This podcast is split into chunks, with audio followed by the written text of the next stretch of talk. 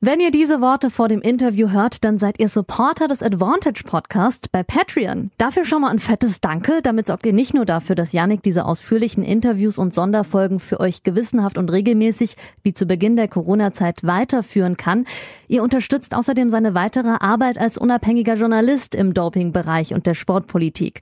Im Gegenzug erhaltet ihr früher und exklusiv die gesamten Interviews sowie jetzt die kommende Folge. Danke euch und viel Spaß beim Zuhören.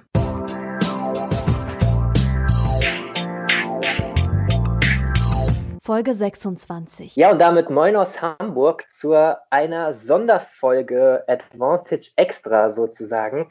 Ein Fragen-Podcast zur aktuellen Trennung von Alexander Zverev und David Ferrer, der überraschenden Trennung, muss man ja sagen. Wir nehmen aktuell auf am Freitagnachmittag, wenn ich wir sage, ich habe mir Verstärkung geholt.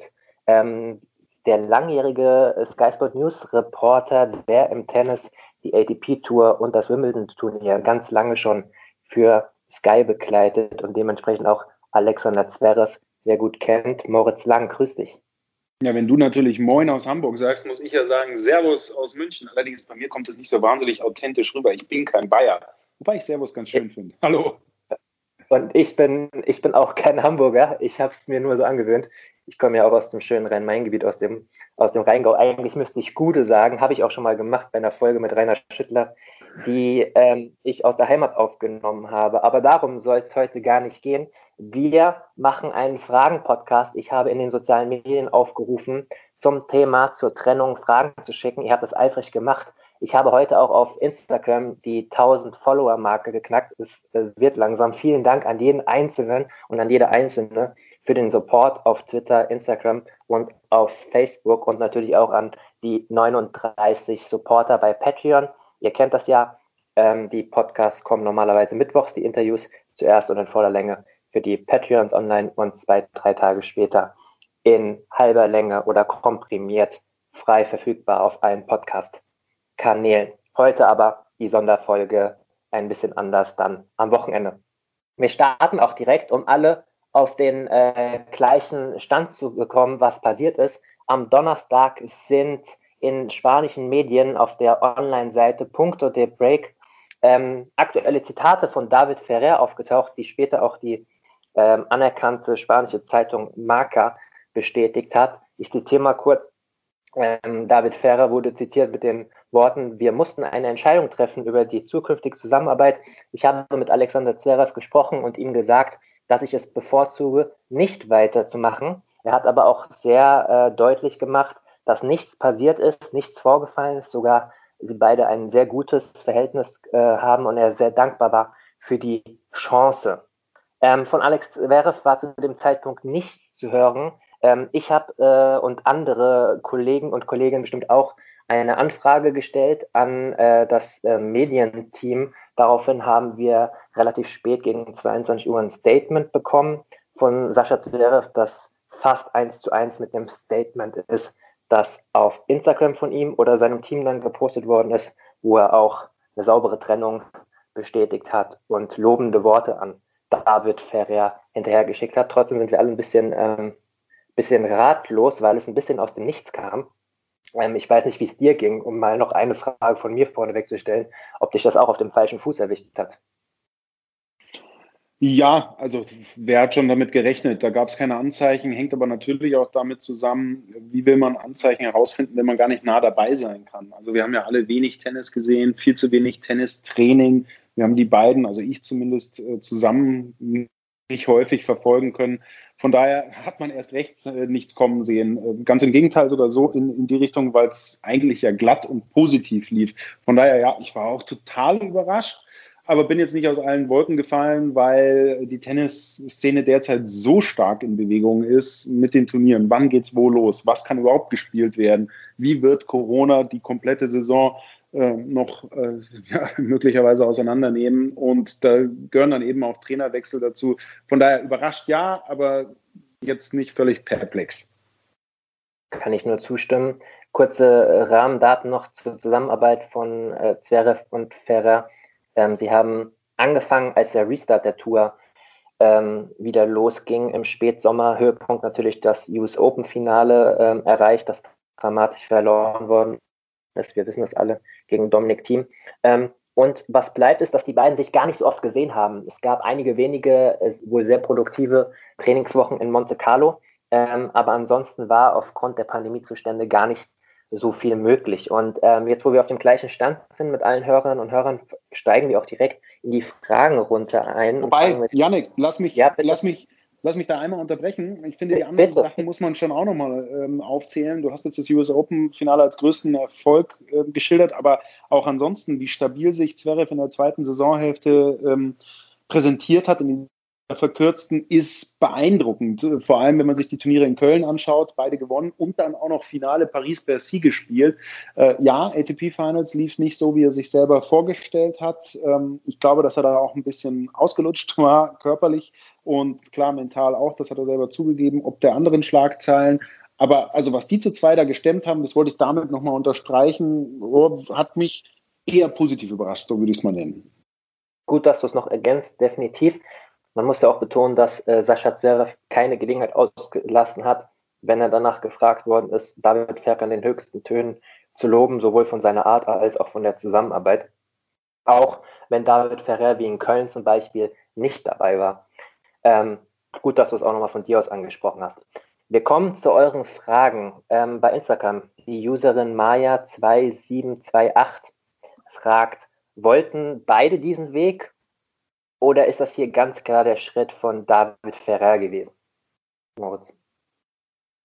Ja, für mich ist es der Schritt von David Ferrer. So habe ich es jetzt rausgelesen. Ich habe seitdem natürlich nicht mit Sascha Zverev sprechen können, ähm, aber äh, also das ging aus der Richtung. Ich, und du hast es eben betont. Alexander Zverev hat immer wieder gesagt, wie gerne er mit Ferrer zusammenarbeitet. Und ich bin mir sicher, das hätte er auch über das Jahr 2020 hinaus getan. Von daher, das ist der Schritt des Spaniers. Du beurteilst jetzt, glaube ich, genauso, richtig? Ja, definitiv. Äh, bei solchen Meldungen und Zitaten muss man dann ja auch immer, äh, das muss ich dir nicht sagen, immer ein bisschen zwischen den Zeilen lesen. Äh, bei dem Statement von, äh, von Sascha Zverev, äh, das er auf Englisch verfasst war, also in enger Abstimmung dann auch mit seinem Medienteam, äh, wurde ja auch noch ausdrücklich Ferrers Familie gedankt. Das ist ja auch ein klarer Punkt gewesen. Ähm, äh, Ferrer ist gerade Papa geworden ähm, das, das Kind ist noch kein ein Jahr alt, also ist noch ein Baby. Ähm, mit der Pandemie, ähm, mit den Trainingswochen ähm, einfach die junge Familie dann auch äh, nicht im Stich gelassen, aber zumindest mal äh, weg gewesen. Und in Köln zum Beispiel hatte äh, Sascha Zverev betont, ähm, dass er sich noch gar nicht so sicher sei, wie David Ferrer das stemmen äh, kann, schon hinsichtlich der Australian Open. Also er wäre ja jetzt, wenn er mit nach Australien geflogen wäre, einen ganzen Monat von seiner Familie getrennt gewesen, weil die hätte ja nicht mitreisen können. Das ist sicherlich auch ein Punkt. Ähm, ein anderer Punkt, den ich jetzt gehört habe von dem spanischen Reporter von Punto de Break, der hat ähm, gesagt, dass äh, die beiden schon einen ganzen Monat lang gar keinen Kontakt mehr hatten. Äh, und keiner dem anderen mal irgendwie geschrieben hat oder so. Und dann praktisch das Gespräch kam, Ende Dezember, ja, wie machen wir das jetzt? Ja, wir hören auf. So war ein bisschen das Narrativ. Das hat mich ein bisschen überrascht, aber andererseits auch wieder nicht, weil ich weiß nicht, ob achtlos das richtige Wort ist, aber Sascha Zverev das vielleicht einfach immer so ein bisschen für selbstverständlich nimmt oder nebenher läuft. Ich weiß nicht, ob man da dem Trainer auch dann regelmäßig eine WhatsApp schreiben muss oder einmal die Woche telefoniert, auch wenn Off-Season ist und wenn, wenn Urlaub ist. Ich weiß nicht, wie du das siehst. Hm, äh, es ist ja gar nicht mehr Urlaub, die sind ja schon voll in der Saisonvorbereitung. Allerdings, der Schläger spielt im Moment überhaupt keine Rolle. Also wir sehen ja bei Instagram und Co., äh, wie Alexander Zverev derzeit büffelt im Fitnessstudio, Jazz Green ja. die ganze Zeit an seiner Seite und ich kann mir sogar vorstellen, dass es eine bewusste Entscheidung ist, erstmal Abstand zu nehmen äh, von dem Tennis-Input. Vielleicht gar nicht so schlecht, den Birne da mal ein bisschen frei zu kriegen. Da hilft dann auch äh, körperliche Arbeit ein bisschen, um über andere Dinge nachzudenken. Von, und dass es dann aber so ein bisschen ausläuft, parallel, vor allem von der anderen Seite, von David Ferrer, auch nachvollziehbar. Ich glaube, da ist nichts Unnatürliches dran. Ähm, und dennoch, ja, wenn Zverev die Zusammenarbeit, vielleicht kann man so auch erzählen, unbedingt hätte weiterführen wollen, hätte er den Kontakt äh, selber natürlich immer suchen müssen. Aber nochmal, der ist auch in seiner eigenen Phase, da geht es gerade ums Körperliche und um ganz andere Geschichten. Ja, Ich hätte vielleicht auch noch ein bisschen mehr auf den Dezember so ein bisschen gemeint, aber ich weiß nicht, vielleicht will man dann auch einfach so ein bisschen seine Ruhe haben. Letztlich ist es dann ein bisschen zu sehr Kaffeesatzleserei. Ähm, das war zumindest das, was ich noch so aus Spanien gehört habe. Äh, Leo S. Hor möchte wissen, sind beide wirklich im Frieden auseinandergegangen? Und ähnlich fragt Chris Cross 98 äh, eine Anschlussfrage daran, ähm, könnt ihr euch eine Rückkehr Ferrers nach der Pandemie vorstellen? Also ich äh, glaube, dass äh, tatsächlich die beiden im Frieden auseinandergegangen sind. Äh, wenn man Alexander Zverev was zugutehalten kann, dann ist es doch das, dass er uns immer teilhaben lässt an den Problemen auch, die ihn beschäftigen. Und äh, das seit Anbeginn seiner Karriere. Er hat oft über die Probleme gesprochen, die es mit Lendl gab, Juan Carlos Ferrero. Auch da hat er gesagt, äh, was nicht läuft, auf übrigens, wie ich finde, eine verkehrte Art und Weise, aber er hat es getan. Er erzählt ja. darüber. Und warum sollte er das jetzt nicht mehr tun. Das ist ehrlich, äh, plus die Töne, die wir von beiden Seiten auch während der Zusammenarbeit gehört haben, ausschließlich positiv. Und ich höre da überhaupt kein böses Blut raus. Hm, nach der Pandemie, boah, das ist natürlich ganz schwer zu sagen, weil da kann so vieles passieren. Mal gucken, in welche Richtung es für beide geht. Aber äh, weil sie so im Positiven auseinandergegangen sind, würde ich das auf keinen Fall ausschließen. Aber man kann jetzt auch nicht sagen, hey, die finden wieder zusammen, wenn mehr Ruhe herrscht oder wenn die Reiserei einfacher wird, auch mit Familie. Das, da, da, sind wir noch zu, zu sehr im Unklaren, was denn die Pandemie mit sich bringt, wie lange das Ganze geht und wo sich beide eben hinentwickeln. Mhm. Ich habe das ja auf Twitter gestern in einem Tweet versucht rauszuarbeiten. Das ist ja ähm, tatsächlich die erste sozusagen saubere Trennung mit einem Trainer, mit einem Supertrainer sozusagen von Sascha Zverev. Du hast es ja eben schon äh, an, an, angedeutet. Ähm, die, die Trennung von Ferrero und auch von Lendl, da, ich erinnere mich an die Pressekonferenz in Hamburg, wo ich die Frage stellte, wo er ihn dann anderthalb Minuten anzählt mit dem Golfspielen. Das war jetzt schon besser auf jeden Fall, oder? Deutlich. Also deutlich besser. Da kann man jetzt natürlich auch wieder mutmaßen, äh, er hat im Moment auch einen Krisenmanager an seiner Seite mit Bela Ander. Vielleicht hat der da auch nochmal drüber gelesen oder ziemlich wahrscheinlich. Musste er viel glätten, ist dann die Frage. Ich glaube nicht. Ich glaube, Alexander Zverev, wenn da was vorgefallen wäre, dann hätten wir Wind davon bekommen. Von daher äh, bleibe ich dabei, äh, wie du sagst, äh, Trennung positiv und tatsächlich, es ist die erste positive Trennung von Zverev mit einem sogenannten Supercoach.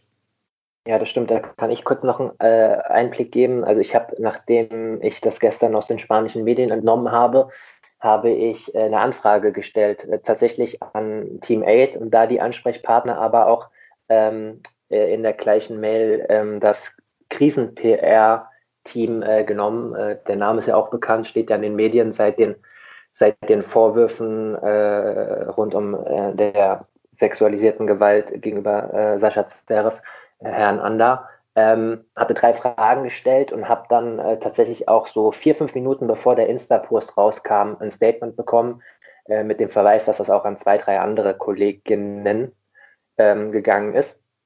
Ähm, also ist das in enger Abstimmung tatsächlich rausgekommen. Was ich mich frage, weil es ja auch wieder nicht ganz optimal war, ich meine, die haben dann einen Monat vielleicht keinen Kontakt gehabt und dann wird Ferrer von spanischen Medien gefragt und dann steht das so im Raum und Zverev kann irgendwie nur so reagieren. Ne? Also ich stelle mir das vor, irgendwie wie, wie das bei Roger Federer wäre oder üblich in der Branche ist, dass man dann irgendwie zum gleichen Zeitpunkt noch ein Statement rausbringt. Das wäre sozusagen noch der nächste Schritt, noch die krassere, saubere Lösung gewesen, meiner Meinung nach. Bei mir wirkt das immer so ein bisschen grenzwertig, dass man, also wir Journalisten mussten praktisch dann nochmal die Anfrage stellen, dass sich Zverev überhaupt äußert, weißt du? Das ist immer so ein bisschen, so, wo ich denke, ja, gut, so interpretieren wir es. Äh, in Wirklichkeit äh, kam ja auch der Instagram-Post. Ich finde es übrigens auch, das ist dann wieder, muss der wirklich genauso gleich sein wie die Antwort, die an die Journalisten gegeben wird. Boah, ich habe da tatsächlich auch ein bisschen mehr Inhalt äh, an oh, uns, ja. ein bisschen mehr Hintergründe. Dann sind wir auch zufrieden. Da darf er auch mal dabei stehen, nicht zitierbar oder sowas. Dann würden wir damit auch umgehen. Sowas dergleichen kam überhaupt nicht in die Mail an uns. Ähm, das wiederum finde ich auch schade. Hey, ja, auf der anderen Seite, Yannick, da suchen wir jetzt äh, das Haar in der Suppe. Keine Ahnung, wie die untereinander sind, ob, äh, ob Zverev sowas dann auch mal letztendlich wurscht ist, dass, dass es nicht zeitgleich rauskommt. Das, auch das ist möglich. Von daher, wir suchen so ein bisschen und frage ich mich, ob wir es müssen.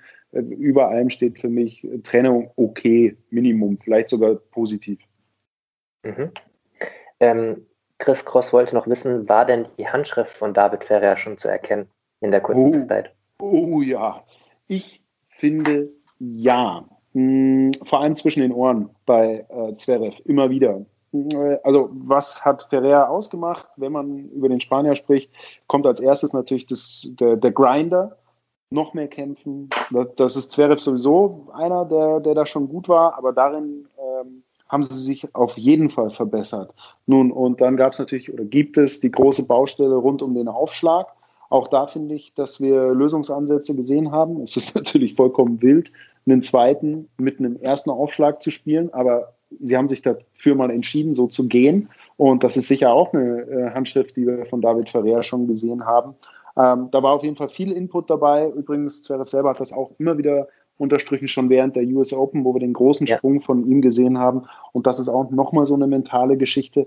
Ähm, ey, was habe ich mir die Augen gerieben, äh, wie Zverev bei den US Open aufgetreten ist. Ähm, so viel sachlicher, so viel erwachsener.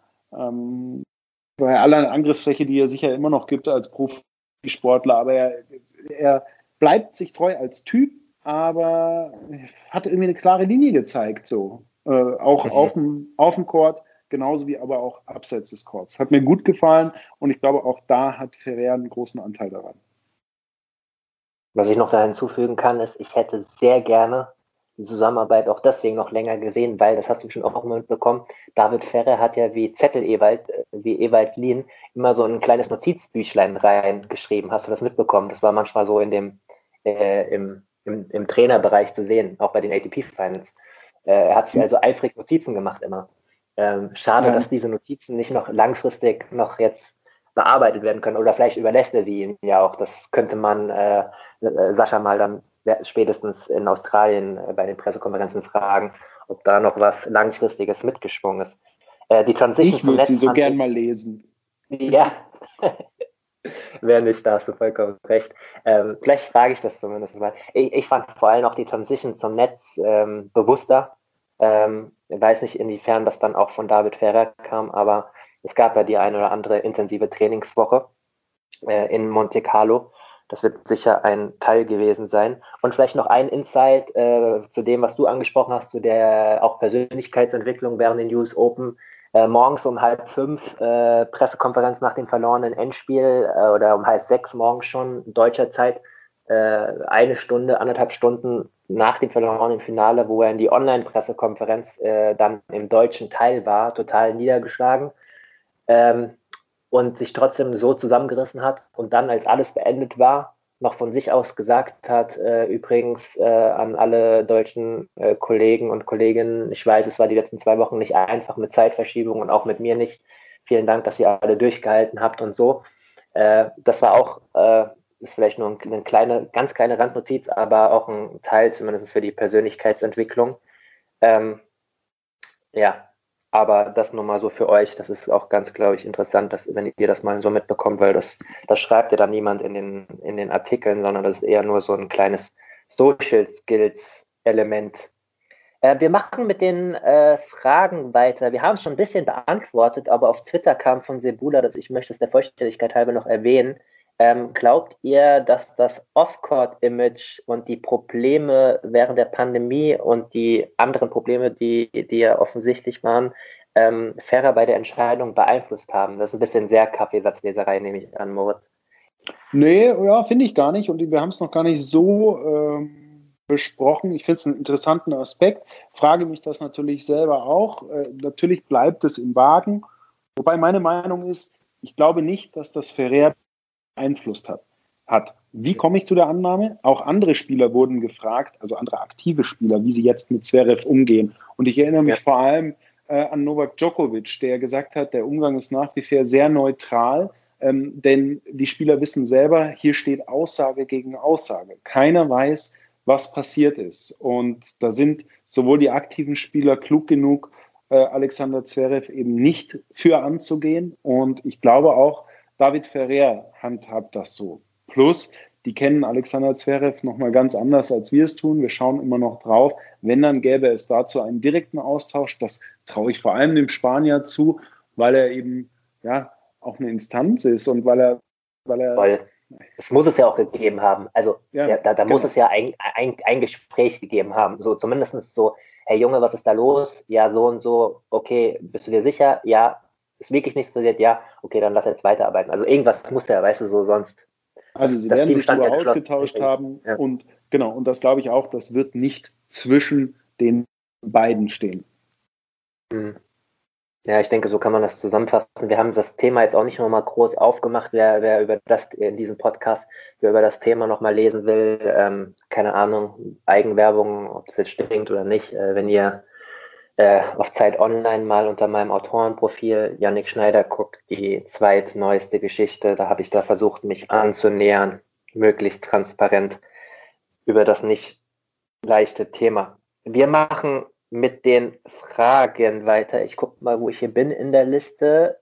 Genau, jetzt geht es nämlich langsam Richtung Zukunft. Natürlich die Trainerfrage. Piet Münig äh, fragt, ist denn schon ein neuer Trainer in Aussicht? Weißt du was, Moritz? Ja, ich, ich kenne noch keinen. Äh, wobei, äh, er wird natürlich nach wie vor mit dem Alten weiterarbeiten. Er hat seinen Vater immer. Äh, wir wissen selber, wie er immer von ihm schwärmt. Er erzählt immer, was Alexander Zverev Senior schon geleistet hat, indem er einen Lefty so weit nach oben geführt hat, auch in der Rangliste mit seinem Bruder, mit Misha Zverev und äh, eben Alexander Zverev bis in die absolute Weltspitze rein. Alleine das stellt unter Beweis, sagt, Zverev selber, wie gut dieser Trainer ist und deswegen kann er immer mit ihm zusammenarbeiten und das wird auch die nächste Zeit bestimmen. Da, aber ansonsten, ob jetzt nochmal ein Supercoach äh, schon zeitig dazu kommt, ich weiß es nicht. Äh, ich, boah, ich wage es auch erstmal zu bezweifeln. Jetzt braucht es mal wieder ein bisschen Ruhe, äh, bis dann überhaupt neue Aspekte reinkommen können. Daran anknüpfen ist auch die Frage von äh, Petra Offizial. Petra und Chris Cross sind übrigens auch zwei von meinen 39 Patreons, die jeden Mittwoch die Folge zuerst und in voller Länge bekommen. Vielen Dank für eure Unterstützung. Sie fragt, kommt ein weiterer Coach oder wird das familienintern äh, gelöst? Also genau das, was du jetzt schon angedeutet hast. Und das ist auch, glaube ich, diese große entscheidende Frage. Ich weiß nicht, ob du dich, ob du damals dabei warst. Äh, es gab so eine, ja, nicht legendäre, aber es gab eine Presserunde äh, vor 2018 bei dem BMW Open, zwei, drei Tage bevor es losging äh, wo, wo Zverev so relativ selbstbewusst gesagt hat, ähm, noch bevor er mit Ivan Lendl gearbeitet hat, äh, nach der Trennung von Ferrero. Also für mich kommen eigentlich nur äh, zwei Jungs in Frage, äh, auf die ich höre, das ist entweder Boris Becker oder Ivan Lendl, also so das ganz oberste Regal damals, vom, vom Selbstverständnis her, zusätzlich zu seinem Vater. Das ist ja auch, glaube ich, so ein Grundthema, Sascha Zverev hört nicht jedem zu. Ne? Also du kannst jetzt nicht irgendwie einen A-Lizenz-Trainer, der noch so gut ist, aber keine Meriten vorzuweisen hat, glaube ich, ist schwer ne? von der Kommunikation her und so. Das ist, hat ja die Vergangenheit auch schon ein bisschen gezeigt, dass er selbst mit solchen krassen, äh, bekannten ehemaligen Stars und Konsensjägern schwierig auskommt. Jetzt war ja eigentlich eine gute Basis. Also ähm, das zum einen. Ähm, zum anderen ist jetzt die Frage, wen nimmt er mit nach Australien? Das ist ja nur sehr begrenzt äh, Platz, zwei Leute. Da wird Jess Green dabei sein und der Papa wahrscheinlich. Ne? Oder der Physio und Jess Green und äh, mit dem Papa wird über Skype oder so kommuniziert. Ich weiß es gar nicht, wie die das regeln wollen. Also ich gehe davon aus, dass es eher Trainer wird und Physio. Das mhm. sind eigentlich die, darauf setzen sie äh, die meisten. Bleibt, ja. Genau. Ähm, interessant, was du gesagt hast mit dem, äh, dass es eben nur die, die Supercoaches in Frage kommen.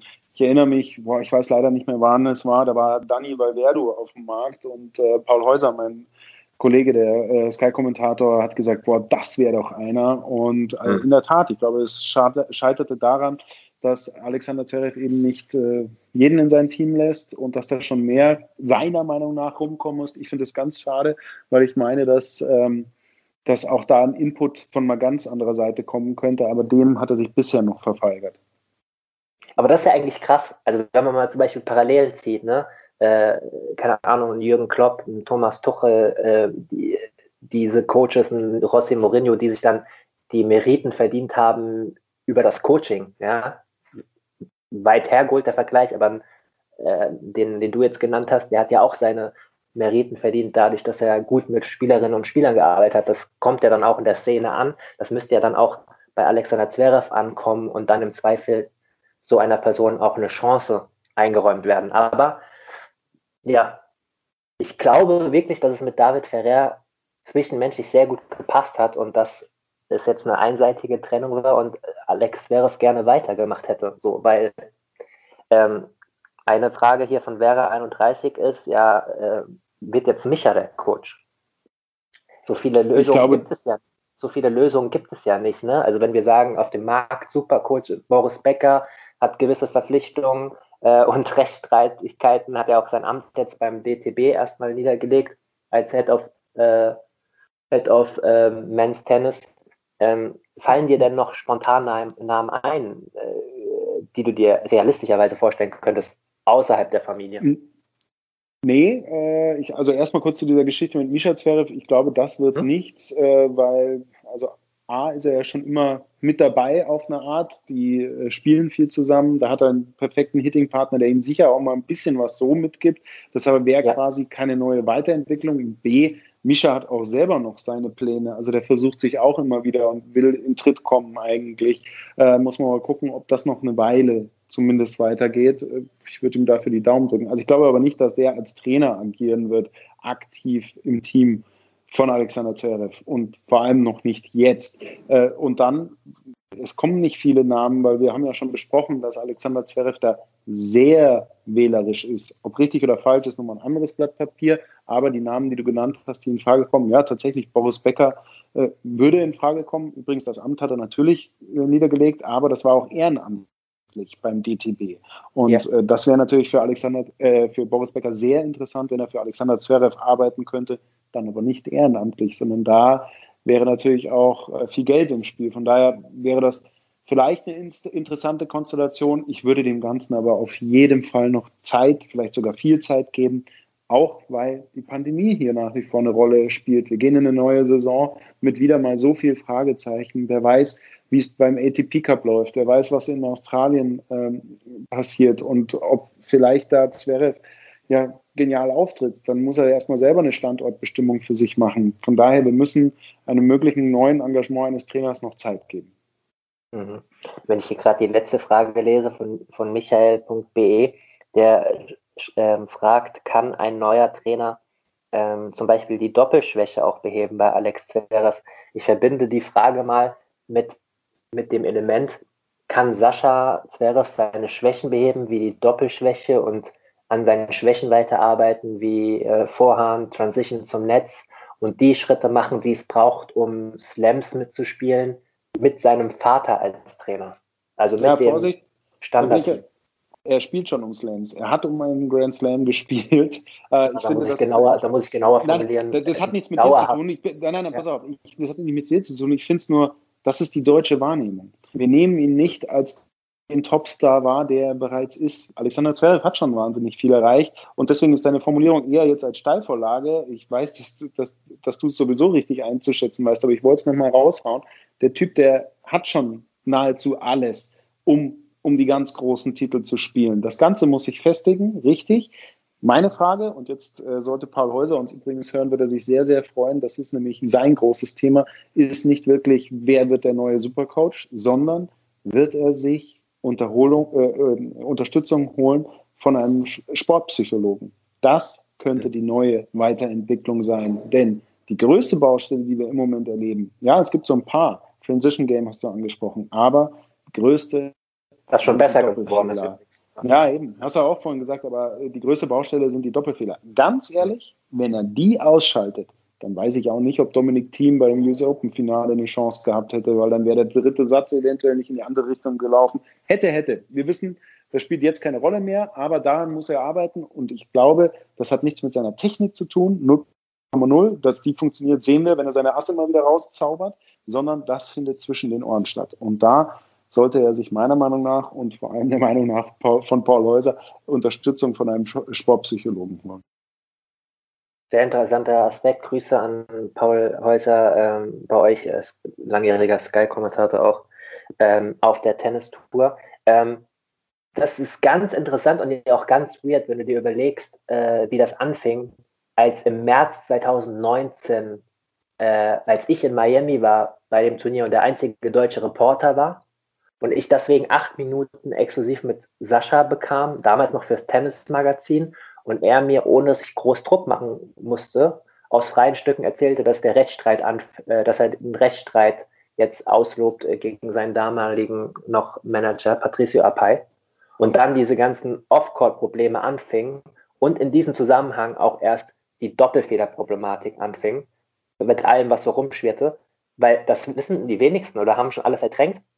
Bis zu dem Zeitpunkt gab es das ja gar nicht, ne? Da hat er ja teilweise dann auch richtig starke, enge Elemente und enge Momente gehandelt durch Asse mit dem zweiten Aufschlag und Beständigkeit mit dem zweiten Aufschlag. Ich erinnere nur mal an 2018, wo er Back-to-Back -back München und und Madrid gewonnen hat äh, mit einem bockstarken Aufschlag äh, in, in Madrid nicht den Aufschlag abgegeben etc. Ähm, und jetzt begleitet das seit, seit fast zwei Jahren, also März 2019, es sind jetzt bald zwei Jahre diese Problematik. Ich glaube aber, er ist zu unsicher und zu eitel ähm, als, ähm, als, äh, als Mensch noch, um sich da Hilfe von einem Mentaltrainer zu holen. Das ist meine Meinung abschließend dazu. Weiß ich nicht sicher, weiß ich nicht sicher. Also kann sein, aber äh, es kann sein, dass er es dann nicht kommunizieren würde. Kann aber auch sein, äh, dass der Schritt erfolgt, ohne es eben an die große Glocke zu hängen. Und ähm, da müsste er dann gar nicht sich um seine äh, Sicherheit Sorgen machen. Von daher mal gucken, was da kommt.